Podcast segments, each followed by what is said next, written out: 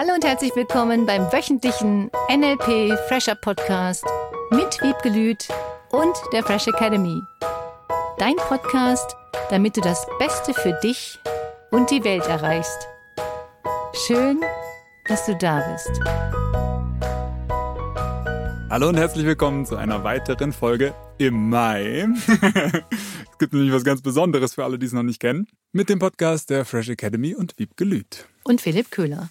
Hallo und herzlich willkommen. Und wenn du es noch nicht gehört haben solltest, in der letzten Folge gab es das erste Wort des Lösungssatzes für den Monat Mai, in dem du für Juli ein Kurzseminar im Wert von zwischen 360 und 580 Euro, je nachdem welches Seminar du wählst, gewinnen kannst.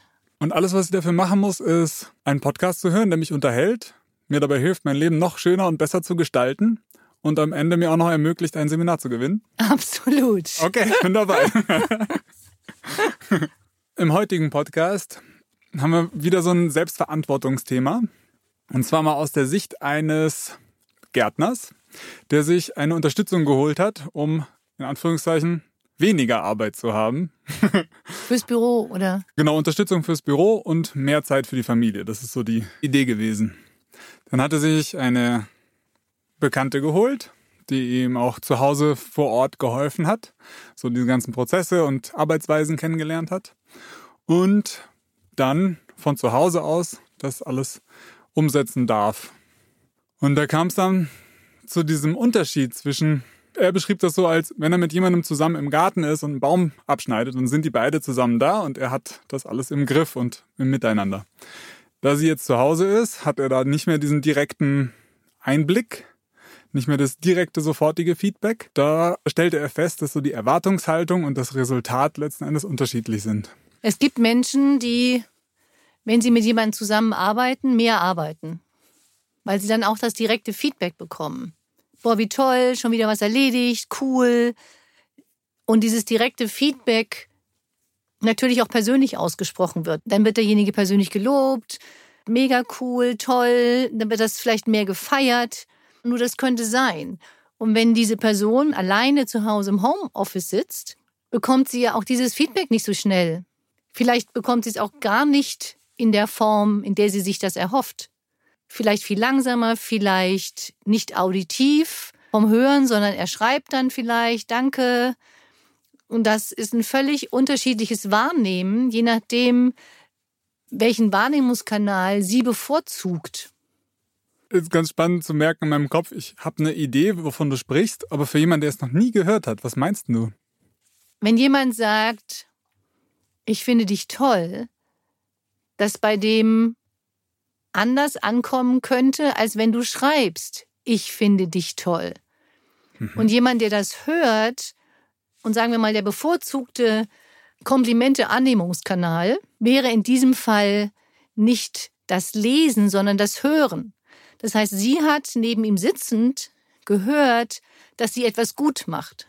Du machst das toll, wie cool, dass du das auch schon verstanden hast und immer zu ihr spricht, auditiv zu hören, positives. Jetzt telefoniert er mit ihr nicht mehr so viel oder redet vor Ort mit ihr nicht mehr so viel und sie gibt ihm vielleicht schriftlich das Ergebnis, vielleicht auch verzögert. Das heißt, er bekommt verzögert die Ergebnisse. Er hat das Gefühl, auch weil sie nicht neben ihm sitzt, sind die Ergebnisse nicht ganz so schnell. Und dann schreibt er ihr zurück, toll, vielen Dank, super. Das liest sie. Nur das Lesen hat bei ihr eine andere Wirkung, als wenn er es ihr persönlich sagt und sie es hört. Vielleicht würde schon das telefonische Hören anders sein, als das einfach nur Lesen. Und weitergedacht, vielleicht ist es sogar auch der sichtbare Kanal, den anderen Menschen zu sehen, der irgendwie ganz nah ist und mir was Schönes symbolisiert oder ausdrückt. Genau, dass du Moment. Gesicht siehst. Kann Aha. sein, ich weiß es nicht. Das wäre wirklich spannend, das herauszufinden. Und jeder hat andere Bedürfnisse und nutzt seine Wahrnehmungskanäle anders. Jemand weiß überhaupt nicht, wie das dann ankommt. Das ist ja wie bei Paaren in der Kommunikation wie sie sich gegenseitig ihre Liebe zeigen. Da ist ja kein Unterschied. Ob du jetzt deine Liebe zeigst und es kommt bei dem anderen nicht an. Der eine möchte, dass du mehr Zeit mit ihm verbringst. Der andere möchte die Hauptsache, du sitzt daneben und hältst Händchen. Der nächste sagt, ich würde am liebsten mit dem immer weggehen. Sieht immer toll aus, wenn die super angezogen ist. Was mhm. auch immer die Bedürfnisse sind. Und das ist genauso wie bei Mitarbeitern und Chef, bei Kindern und Eltern, bei Freunden. Es hängt so viel davon ab, wie diese Wahrnehmungskanäle funktionieren.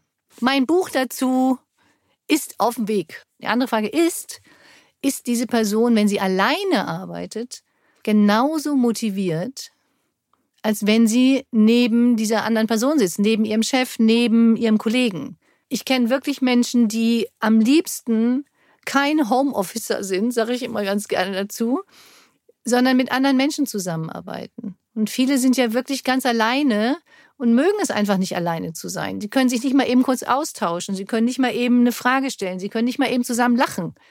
Das ist ja ein ganz anderes Arbeiten alleine zu Hause, als wenn du mit jemandem zusammen im Büro sitzt. Ja, da werden auch nochmal diese ganzen zwischenmenschlichen Bedürfnisse, finde ich, sichtbar, mhm. die so im Alltag, im Zusammenleben und Arbeiten vielleicht gar nicht so bewusst waren und jetzt noch bewusster und schöner genutzt werden können. Und natürlich die Frage, jetzt gerade aus Sicht des Chefs heraus, wie kann ich das jetzt nutzen vielleicht sogar? Oder mich auf den anderen einstellen oder dem genau vorgeben oder wie gehe ich damit um?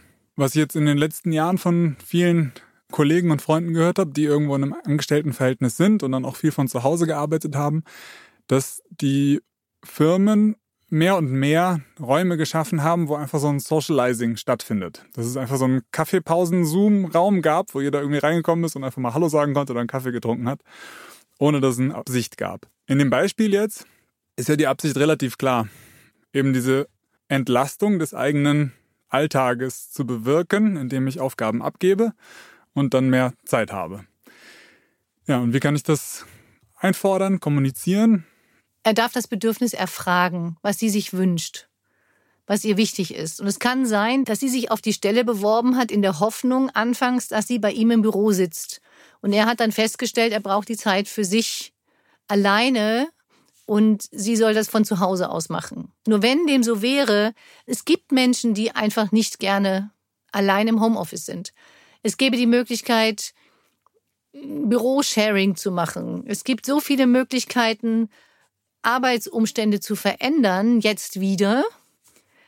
Ich zum Beispiel bin jetzt nicht jemand, der gerne Kaffeepausen im Zoom macht. Ich mag einfach dieses Miteinander. Deswegen liebe ich es auch so, dass die Seminare wieder in Präsenz stattfinden, ja. weil das so ein Unterschied ist, ob du mit jemandem nur im Zoom bist. Und das ist schon toll, dass es das gibt. Also mega cool. Ich habe auch viele Konferenzen so gemacht. Und das Persönliche ist einfach anders. Du kannst mal mit dem reden, mit dem reden. Im Zoom kannst du ja dann nur in Breakout-Rooms gehen, um dich zu zweit zu unterhalten. Du kannst nicht mal eben Gespräche verändern zu, ich rede mit dir jetzt zwei Minuten, dann rede ich mit meinem linken Nachbarn zwei Minuten. Dieses ganze intuitive, schöne, persönliche hm. Miteinander kommunizieren ist so wichtig, finde ich.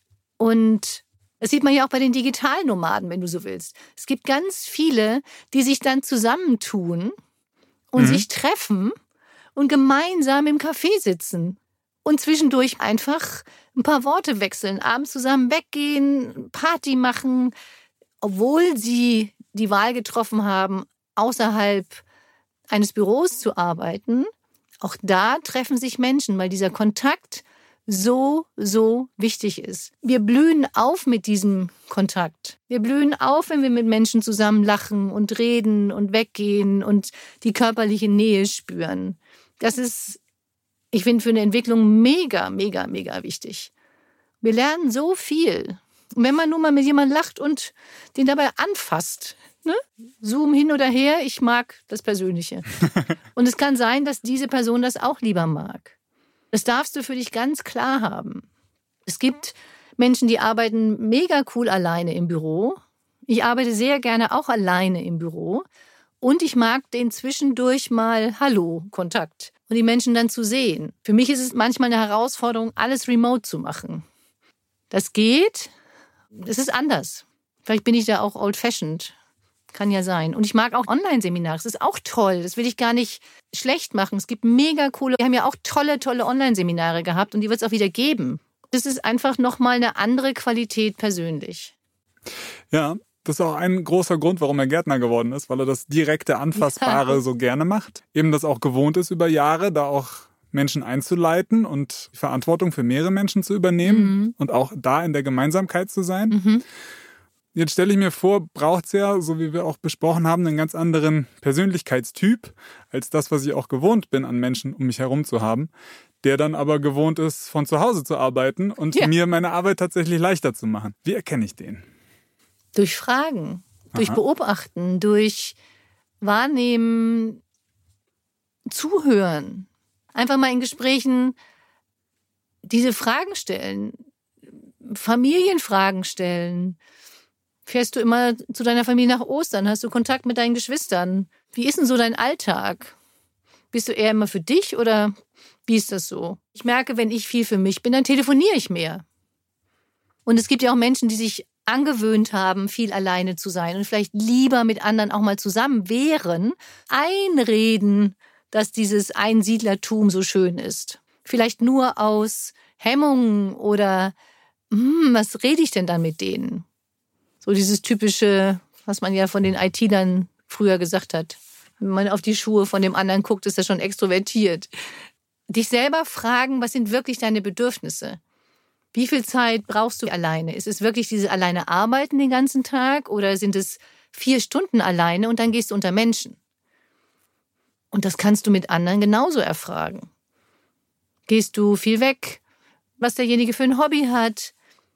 Ist er jemand, der immer alleine Sport macht und da sich vielleicht die Energie zieht? es gibt Menschen, die Energie bekommen, indem sie mit anderen Menschen zusammen sind oder wenn sie alleine sind dieses Erholen. Und das ist ein Riesenunterschied.